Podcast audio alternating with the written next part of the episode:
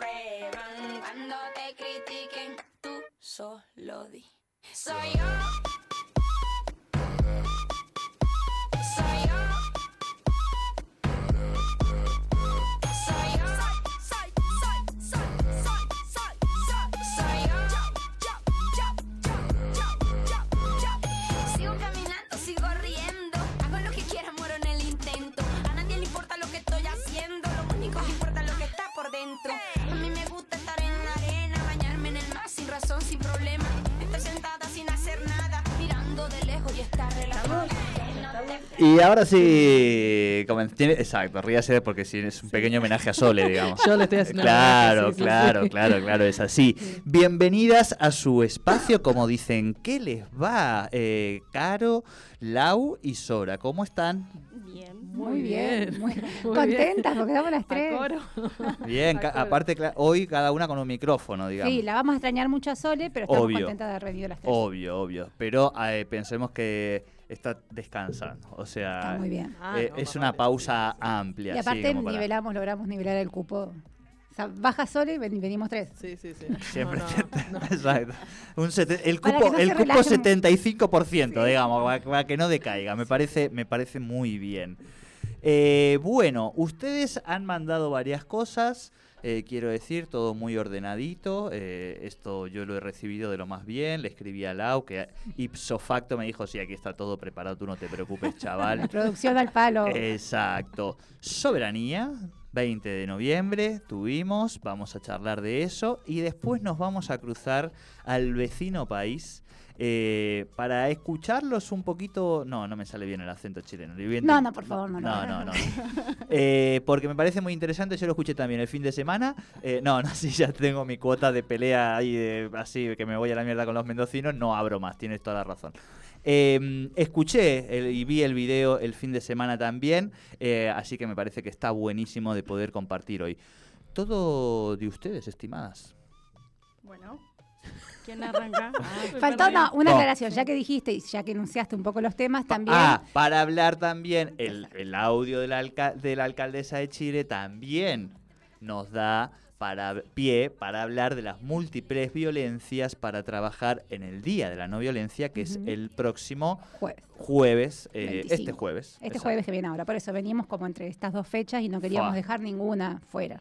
Bien, yo le sumo algo que dije fuera de aire, que es que hoy terminé de, de desgrabar la entrevista que le hicimos a Mónica Santino, y le sumo porque el 25, este 25 de noviembre, obvio también está asignado eh, por el aniversario de la muerte de Maradona.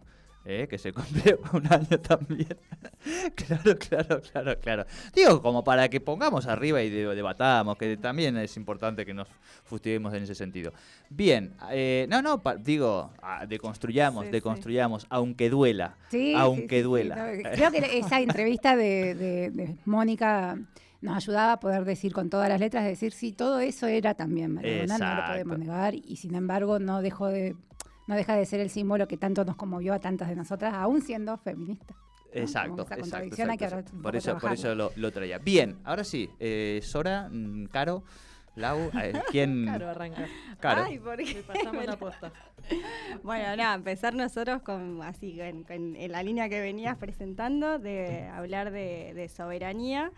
Eh, yo quiero también aclarar que cuando yo fui a la escuela primaria y secundaria Sí. no se hablaba de soberanía, no era una, una, una efeméride que se, que se enseñara ni que se dijera. eh, Perdón, no era una efeméride siquiera. O sea, no, No. era una fecha, no era un feriado.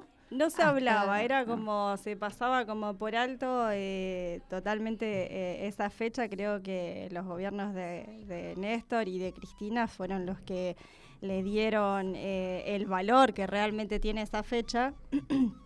Eh, calculo que a partir de, eh, del gesto de, de recuperar la soberanía política y económica con el pago de la deuda, que hoy estamos otra vez a...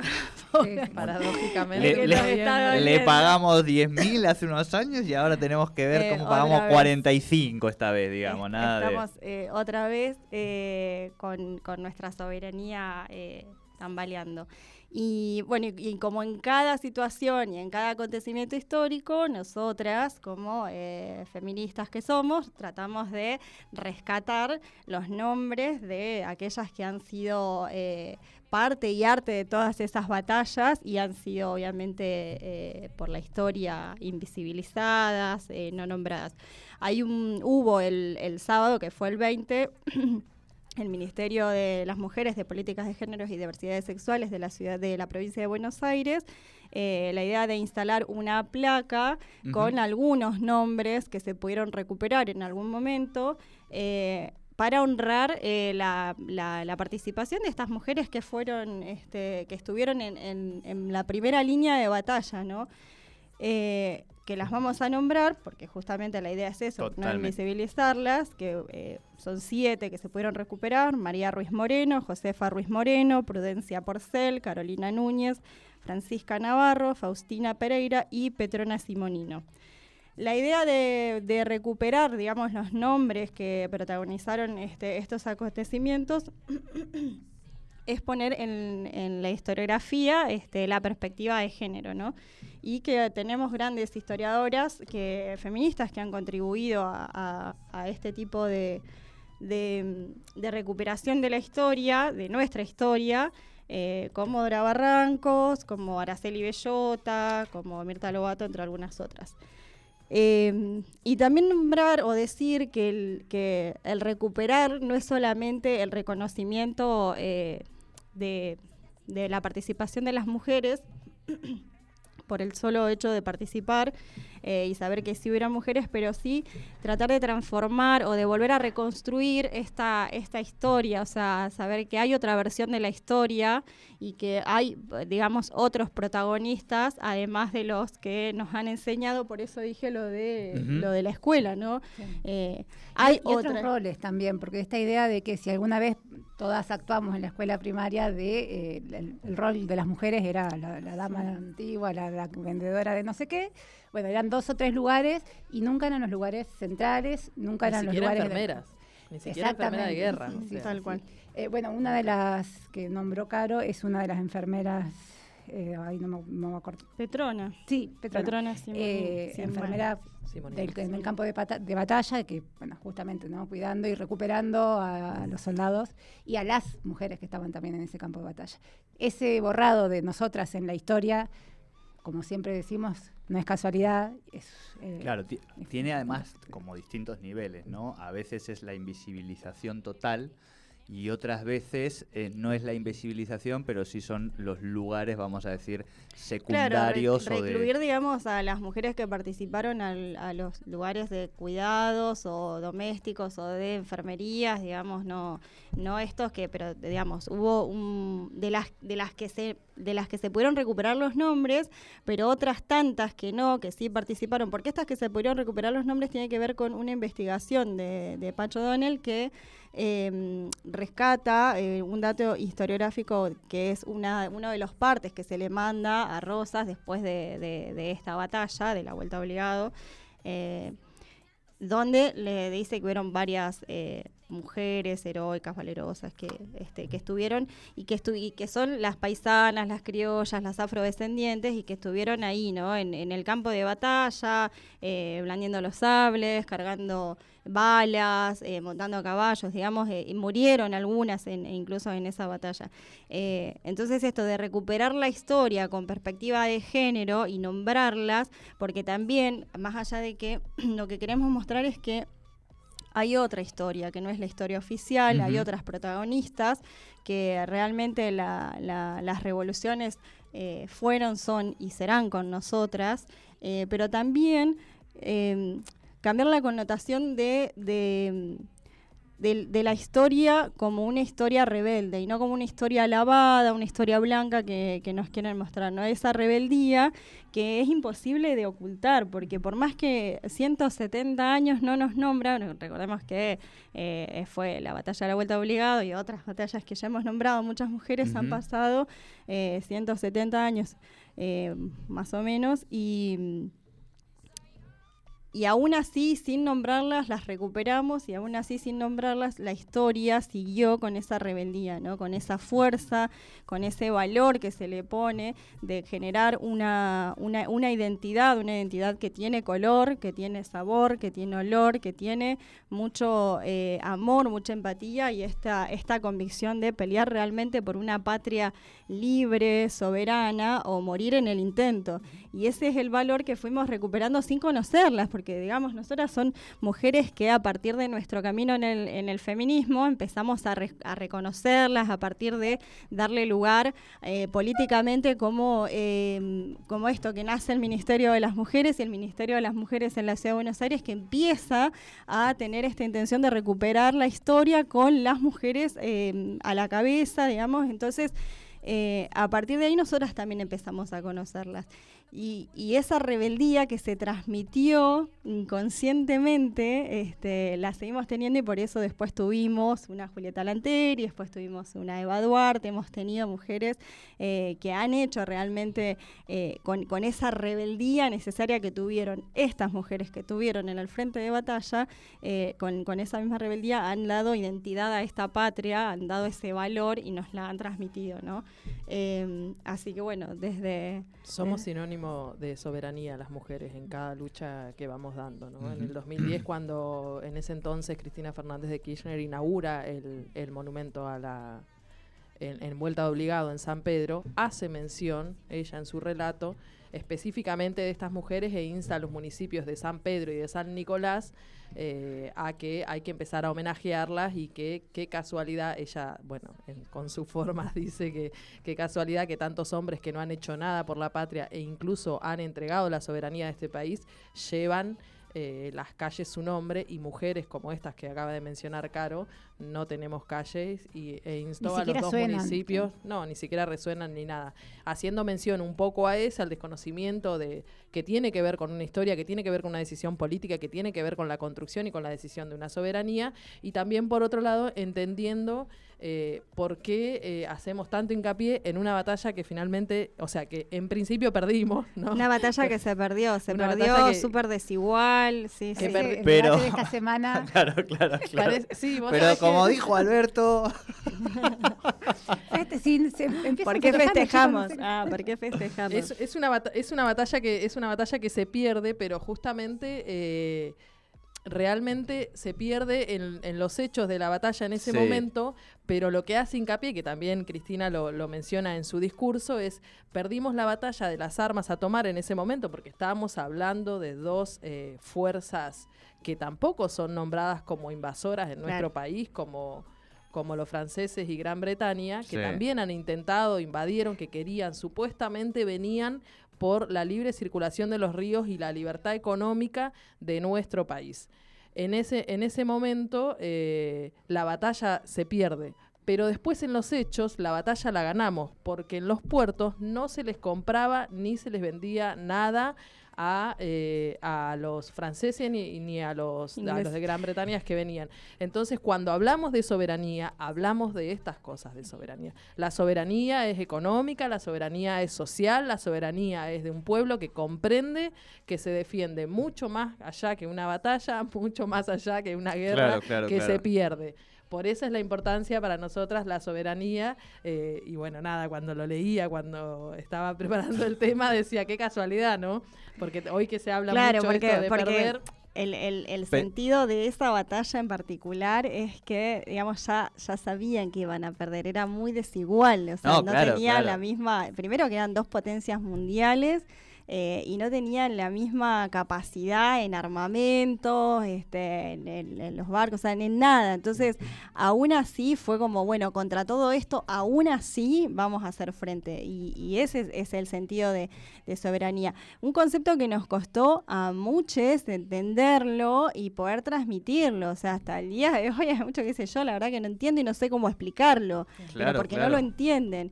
La Eh, soberanía en el sistema educativo formal en España, en la EGB, en el momento donde uno se, se crió allí, es el 12 de octubre. Ay, qué loco. Digo, se los, se los pongo arriba de la mesa, digamos, para que eh, eh, veamos la dimensión. Claro, claro, claro, claro. Es, Sí, es sí. terrible, pero es así, Sí, sí, digamos, sí, ¿no? sí. Sí, bueno, sí. no, estaba pensando la soberanía también, eh, nosotros en geografía trabajamos mucho la soberanía alimentaria.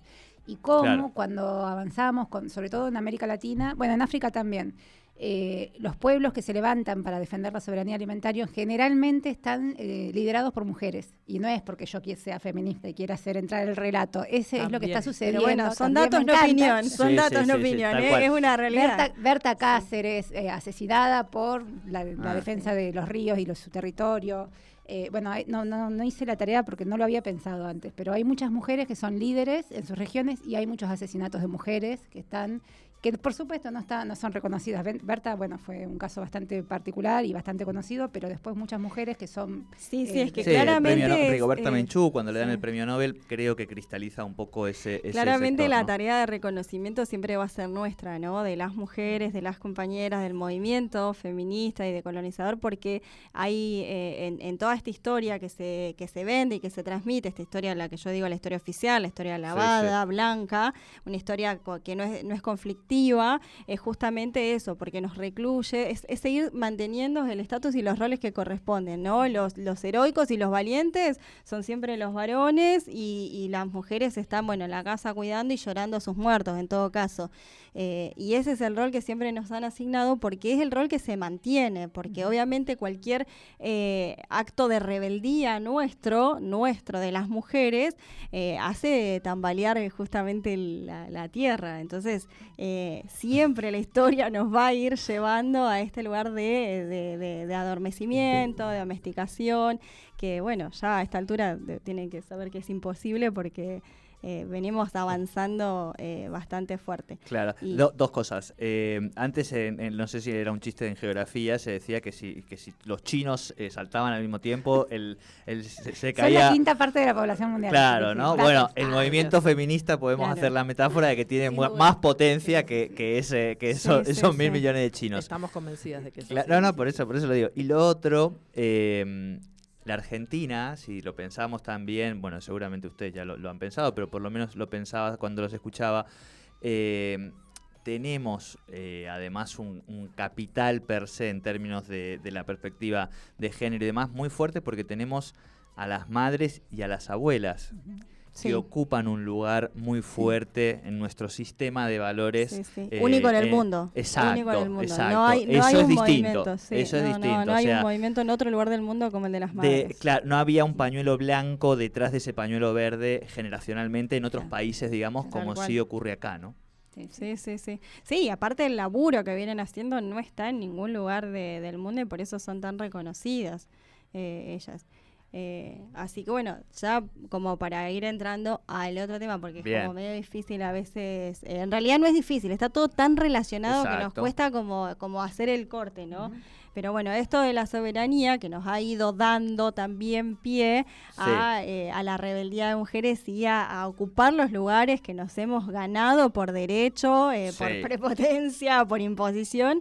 Eh, también en la, en la búsqueda de la soberanía y la participación política que tenemos las mujeres. Y bueno, con un hecho que ha pasado, que es lo que vos decías este, con la alcaldesa de Santiago, el, eh, la falta de respeto o el Sí, de un, de un periodista que hace mención una semana atrás, eh, burlonamente, de eh, hacia la alcaldesa, que es una joven irací, eh, Asler, que tiene 31 años y fue electa alcaldesa de Santiago.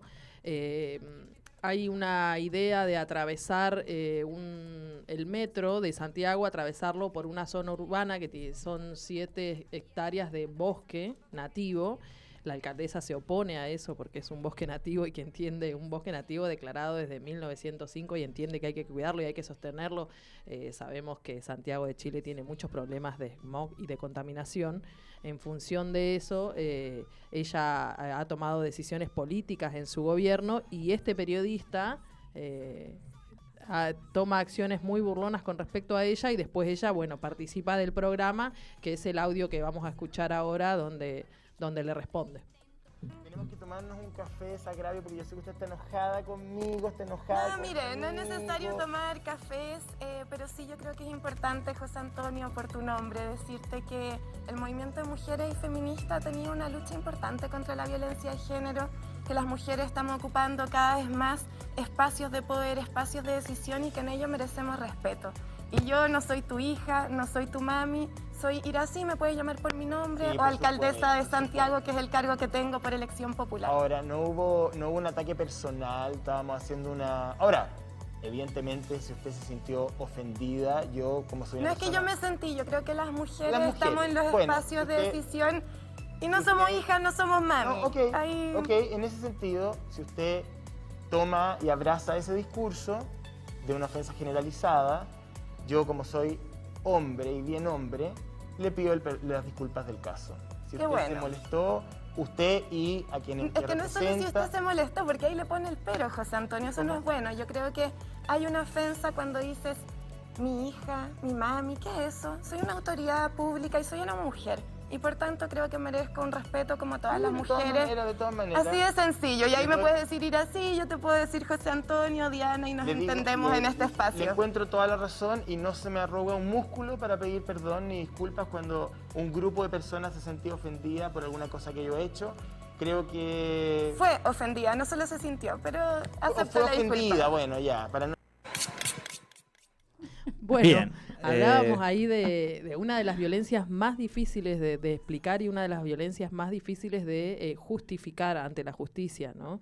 Porque cuando hablamos de violencia política, hablamos de violencia psicológica, moral, simbólica, económica, física y sexual.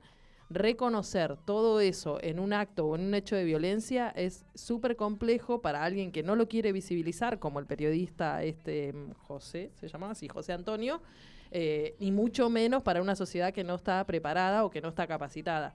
Nosotras diríamos aplicación de ley Micaela para todos los periodistas, como bueno, ya veníamos planteándolo, esto ocurre en Chile. Eh, es muy difícil y a veces eh, es lo que es lo que les pedimos a muchos hombres que cuando no están entendiendo algo que mejor se callen y pregunten qué es lo que Un hay que amigo, hacer. un amigo que lo asesore, ¿viste? No, pero es que no había voluntad, No. digamos. No, no, en no, este no, caso, no, no. eh, lo que había es una voluntad de minimizar el cargo institucional con este lenguaje Sí. de Y Pamita. poner, de- en- te- si te sentiste ofendida y ella le dice, no, no, No, me no, sentí me ofendida. O sea, pone la carga, en el acento en ella, ¿no? Claro, claro, claro. No, no, un cuadro, un cuadro político, sin duda, Sí, se la sí, veía muy bien parada. Este, Sí, bien. sí. Ir- Irací es, es dirigente Sí. del Partido Comunista, tiene 31 años, eh, fue concejala en Santiago y ahora fue electa. De hecho, es la jefa de, de- de campaña de Boric, que es el candidato Sí, de- sí, sí, del, del Frente Amplio que se presentó Sí. en Chile, que salió segundo. Sí, Salió seg- segundo a un punto ahí, de sí, CAS, tenemos el, el balotage. Eh, busquen, yo también eh, para la audiencia, si no lo vieron, el video de también del espacio de, del espacio de Boric de Camila Vallejos, eh, el spot de Ah, campaña con la compañera que salen cantando, las dos compañeras feministas y haciendo toda un- una letra en cuanto a la perspectiva eh, de género, digamos, ¿no? Le dieron como esa vueltita de tuerca también de- desde el espacio como para sumar Sí, sí. Camila Vallejo ya desde su lugar de... de- de diputada hace diputada, muchos años, fue sí, una de las que levantó el movimiento estudiantil. Viene poniendo la perspectiva de género en, en el ámbito político de Chile, sí. Sí, de hecho, eh, vale aclarar, bueno, buscando sobre esto y, y ahondando un toque más, eh, se ha dado, está muy visible, eh, digo, estamos todos como medios raros, nos sentimos con, con Chile porque Es que está raro. increíble Que está raro. que hayan votado a la derecha a la derecha eh, un tipo que, que, que propone como prohibición del matrimonio igualitario, que propone como... No, no, se- a perdón, perdón. No, no, te- no, no, que iba a decir, a mí no, no nos sorprende por un lado, pero eso es prácticamente todos los discursos que estamos escuchando hoy en todos los gobiernos, digo, de todos lados. Pero Chile parecía que estaba en un proceso Primero social que viene hace de dos cambio. años prendiendo fue- fuego, Claro, le claro, fue, la constituyente claro, le claro, fue claro, muy claro. bien. El 80 eh, y algo por ciento eh, votó a favor de la Claro, entonces es como que se han unido Claro. dos procesos eh, que, uno pa- parecía que el primero venía por izquierda, vamos a Sí, decir sí. en términos eh, incluso sencillos. Piñera va a ser llevado a juicio político. Exacto, exacto. Sí. Lo bueno, que- pero lo que pasa es que votó muy muy poco porcentaje de la población. O sea, el ¿cuánto votó? El 20% del el padrón. 21% del padrón, por eso no yo tengo ilusiones de que sea un 2003 con un descreimiento en la política, porque está bien, todos los pibes y pibas que salen a la calle eh, tienen un tinte de, de- de descreer en la política, lo han planteado, bueno, para los que seguimos el proceso de Chile, eh, es eh, no se Sí. cree, entonces yo tengo Pero la no es por- sensación de que vaya por, por ese lado, o sea, Sí. no nos olvidemos en el 2003 acá en la Argentina, y ojalá quiera, eh, ojalá digo, no ocurra una situación similar y, y apariciones como la, la de esta piba, me parece como la de esta piba, como la de Camila y la de tantos Sí, otros pibes en la política de la constituyente que también celebrábamos Eh, ese espacio y que se dio la posibilidad de visibilizar a muchos jóvenes, muchas que sigue presidida mujeres por una mujer mapuche. que la sigue presidida, claro. O sea, ha tenido como un exceso de esas cosas y después eh, aparece en este, me parece también que tiene que ver un poco con, con esta reacción que, bueno, es la, bueno, cuando hablamos de, cuando hablamos de, de perspectiva de género, cuando hablamos de, de- de mujeres y la política, eh, la verdad que en el mundo nos ha reflejado muchas situaciones. Hace, hace días acá dejábamos ver que la participación en el mundo de las mujeres en la política es de solo el 20%, no así en la Argentina.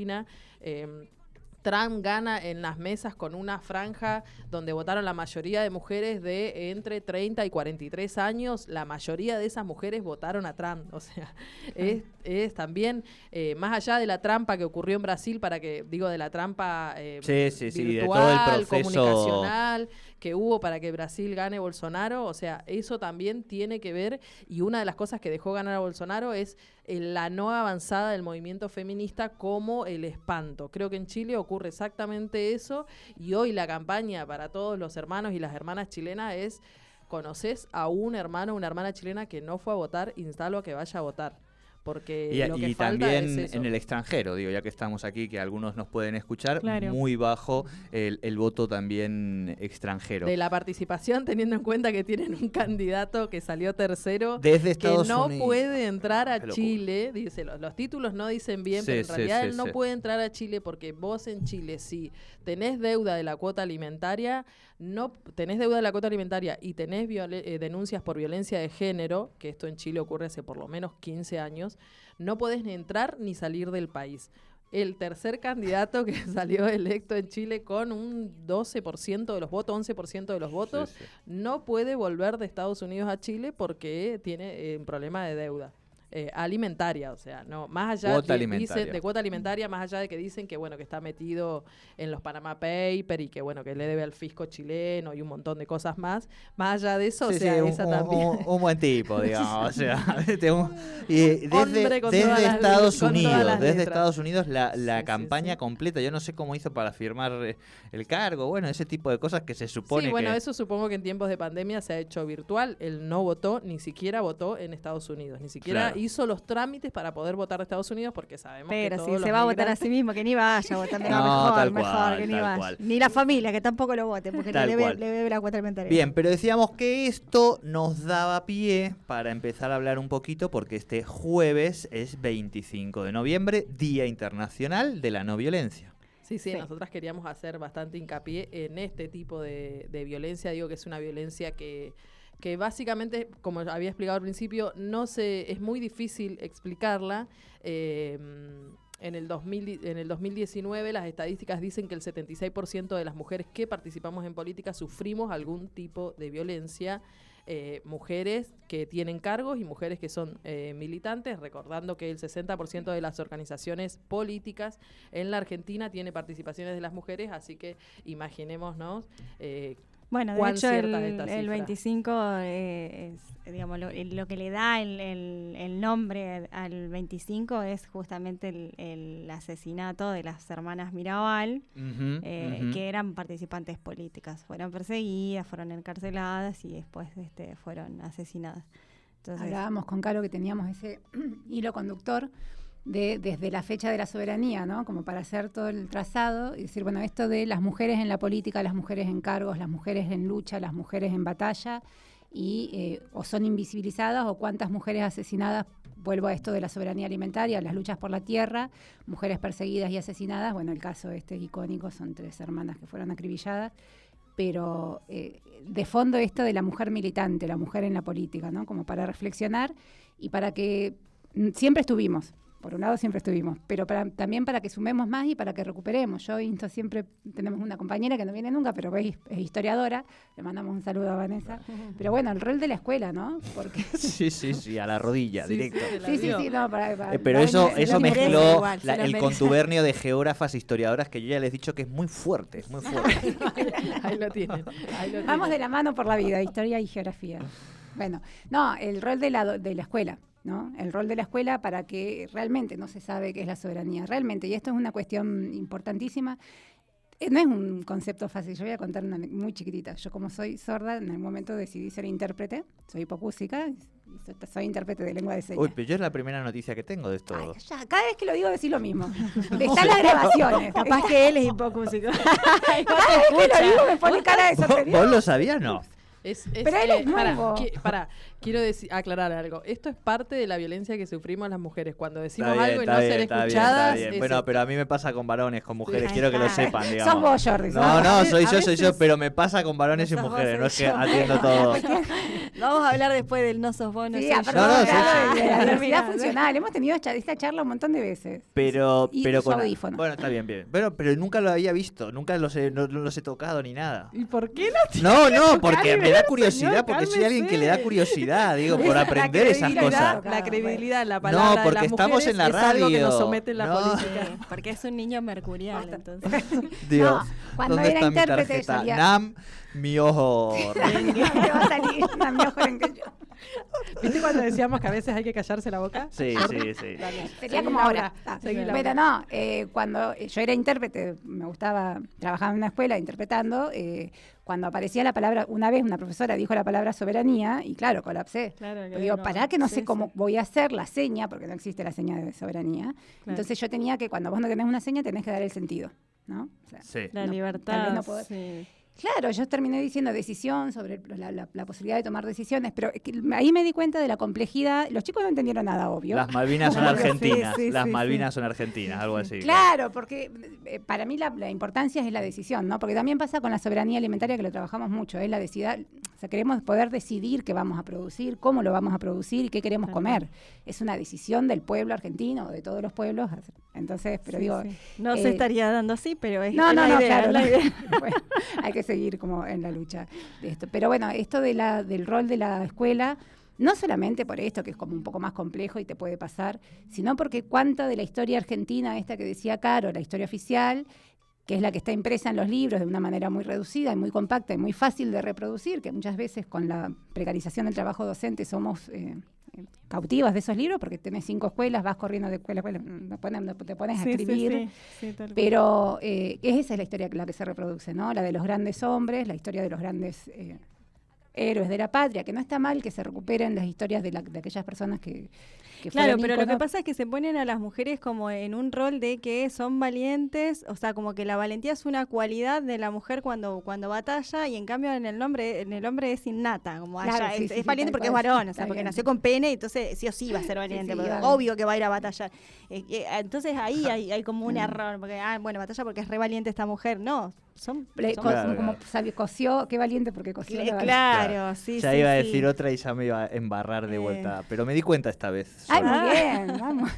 Voy a decir cuál ha sido mi proceso de reflexión. Perfecto. Iba a decir, yo pensaba que en realidad la mujer es valiente eh, porque digo, pare. O sea, ya digo, parir a- a- es una condición distinta. Pero después digo, ¿ves? Ya la estás poniendo en el lugar maternal a la mujer. No vas a Claro. decir de que solo pare porque si no te vas a ubicarla en un rol que no es solamente el que corresponde. ¿Está bien mi reflexión? Claro, sí, está Sí, bien porque en realidad eh, eh, da- de como ponerla, como ponerla en un lugar de que No, bueno, es re valiente porque pare, parimos con dolor porque somos evolutivamente bípedos. No, las- los animales no paren con dolor porque son cuadrúpedos, no porque Dios quiso que por el- la No, manzana. no, porque sí o sí lo transitas, pero no toda claro. mujer es madre, eso es a lo que voy. Entonces, ¿por qué ponerle en ese No lugar? toda mujer es cuerpo gestante, o sea, Es también cuerpo gestante, exacto, eso, eso, Es exacto. una- Es amplio, ¿no? El Exacto, exacto. Bueno, bueno, estuve bien, más o menos. La próxima pregunta, a ver. No, no, no, no, no, pero no esta fue una reflexión propia. Sí. Digo, eh, dije, eh, Si vio esto, la voy a cagar. Sí, Bueno, claro, pero claro, eh, lo que decía Caro es, es, es re interesante. Me hizo acordar a la protagonista de Juego de Tronos, cuando, de Tronos cuando le decían que era la mujer fuerte, la mujer fuerte, ¿no? La, la- Claro, la- sí, Dakari. que- claro, ¿cómo- ¿qué te, sen- ¿cómo te sentías interpretando a una mujer fuerte? Claro, la quinta vez que se lo preguntaban, digo, a ver, pará, ¿qué, qué, qué- qué te se supone Sí. que mi personaje, que es reina, que, que avanza, que, bueno, no, sé No, si vieron pero la tiene dos dragones que tiran fuego, Claro, coño. pero ¿por qué Dos tanto remar tiran o sea, fuego. al, al, al dro, drogo, eh, Doco? No, no Sí, le no, decían. no me acuerdo, no sé, no, no vi, chicos, soy del Ah, 1% que no vio Game of Thrones. No viste Game of Jason Thrones. No le No, vi La Casa de. Papel. Ya, claro, Ah, Khal bueno. Drogo. Khal No le decían el hombre fuerte, que era el No le marido. decían de- el hombre fuerte. Le decíamos otras cosas, pero no. Decían que fuerte que está el hombre de los dragones, decía. Sí, sí. No, y además, ¿sabés qué? Tengo la satisfacción de decir que vi el último capítulo con mucha gente que se lo fumó todo el- Sí. la temporada y no me, me sentí muy mal, ¿eh? No, no es que los disfruté, pero Está bien, bueno, no. Bien, bien, Te bien. sentiste muy mal, pero te- a tu vez te sentiste muy bien de no haber perdido tanto qué bueno, tiempo. dije, qué bueno que no lo no perdí tantas horas.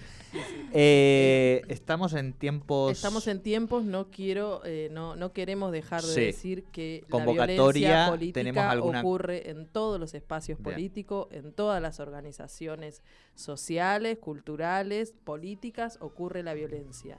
Eh, nadie está exento, eh, ninguna mujer está exenta de, de- de sufrir violencia, así que tenemos que saber de que, de, de que hay que estar alerta y que si te incomoda está mal, si te molesta está mal, que, que estés en una mesa con más varones y se paren y digan, che, volvemos cuarto intermedio o un jueves a las 10 de la noche, tenemos que saber decir que no es así, que a las 10 de la noche tenemos que estar dándole de comer y, y durmiendo a los pibes, a las pibas.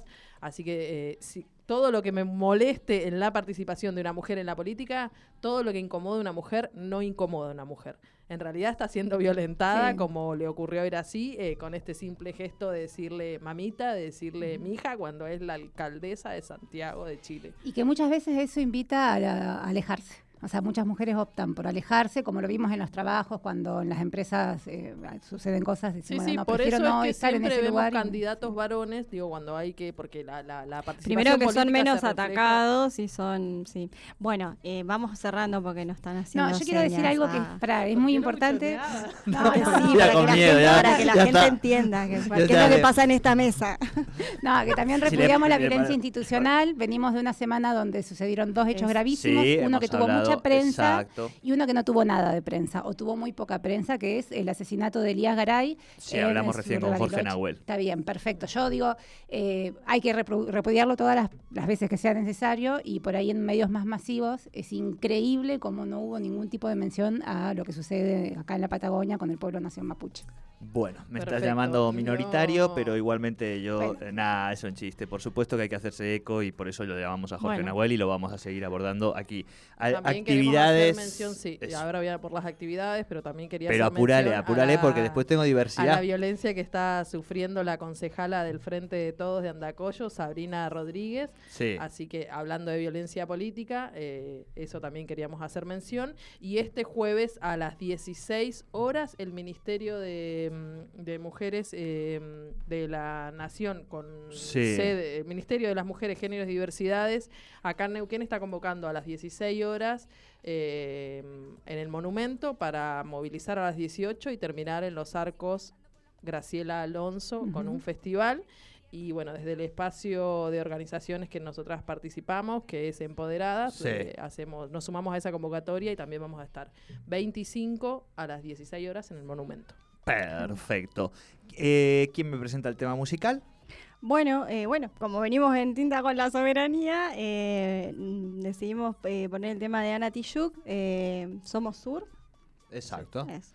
Terminamos así entonces la columna de feminismos de esta semana.